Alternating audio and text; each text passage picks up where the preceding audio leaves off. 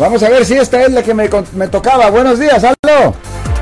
Yo quería hacerle una pregunta al, al abogado. Sí, señora. ¿Cuál es su pregunta, señora? estamos. ¿Aló? Sí, Sí, señora. para, para eso estamos. Estamos aquí, 70 mil personas, esperando que nos diga su pregunta. Ah, disculpe, sabe que, que yo tengo una amiga Sí. que, que está, eh, eh, le han presentado cargos, eh, eh, ella es jugadora, es gambler. Sí. Entonces, eh, ella le han presentado cargos de fraude contra las aseguranzas, con unas aseguranzas de carro. Sí.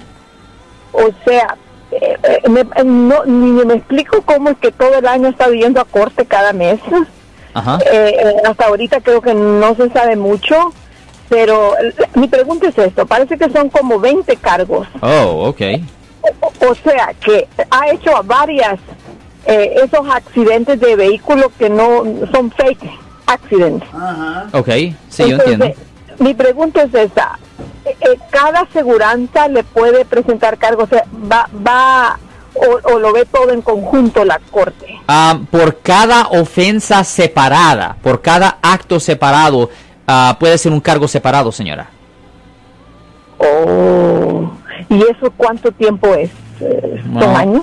Ah, sí, porque si usted lee el código, el código ah, penal sección, no, no, no, el código de... Pero usted está ver, preguntando- Es el código de negocios y profesiones sección 550B, que es de fraude de seguro. Eso conlleva una pena potencial de tres años en prisión. So, cada uno le pueden dar tres años. Está, estaba preguntando sobre cuánto tiempo iba a estar en la cárcel la señora o cuánto tiempo va a tomar esto para que se arregle.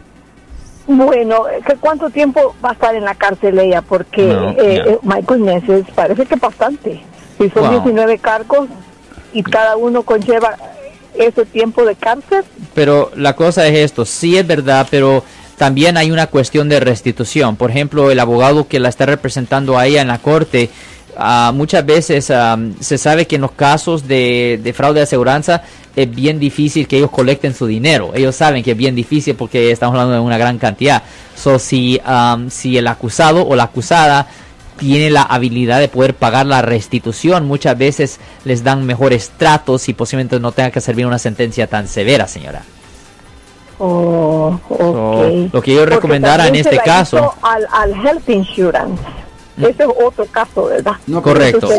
Si se agarra, Aparte- si se, aga- Pero si- si- si se si agarra ella- un buen abogado, le va a ir mejor. Sí, pero a la misma vez, si ella tiene una forma de poder colectar el dinero para poder ah, ofrecerle a la, a la fiscalía, hey, yo tengo X cantidad de dinero, ah, estoy dispuesto a pagar esto, ah, si me dan un mejor trato, muchas veces ellos lo aceptan, porque es raro que una persona pague una cantidad de, de dinero tan alta a la corte criminal. Sí, pero casi estoy segura que va a la cárcel. Ah, la probabilidad es alta, con, tantos cargos la probabilidad es alta, honestamente. Si tienen la evidencia, obviamente si no tienen la evidencia, pero con tantos cargos, con tantas compañías de seguro, voy a tener que pensar que tienen algo de evidencia contra ella, señora. Sí. Pues eh, eh, va a ser una cita con usted, creo yo, porque el abogado, no sé por qué razón, todo el año la ha tomado. Eh, no sé, eh, que está en este, ¿cómo se llama? Aquí en Martínez, no, en Dublin. Ah, ok. Está ella. Ok, perfecto. Sí, de- Yo soy el abogado Alexander Cross. Nosotros somos abogados de defensa criminal. That's right. Le ayudamos a las personas que han sido arrestadas y acusadas por haber cometido delitos. Si alguien en su familia o si un amigo suyo ha sido arrestado o acusado, llámanos para hacer una cita gratis. Llámenos para hacer una cita. Ese número es el 1-800-530-1800. Estamos aquí en toda la área de la Bahía. 1-800-530-1800. Y como siempre, por casos criminales, casos penales, damos la primera cita gratis en nuestra oficina. Siempre estamos aquí todos los martes y viernes a las 12 y 35 respondiendo a sus preguntas con respecto a los casos penales. Y también nos pueden hacer preguntas en nuestra página de Facebook Live.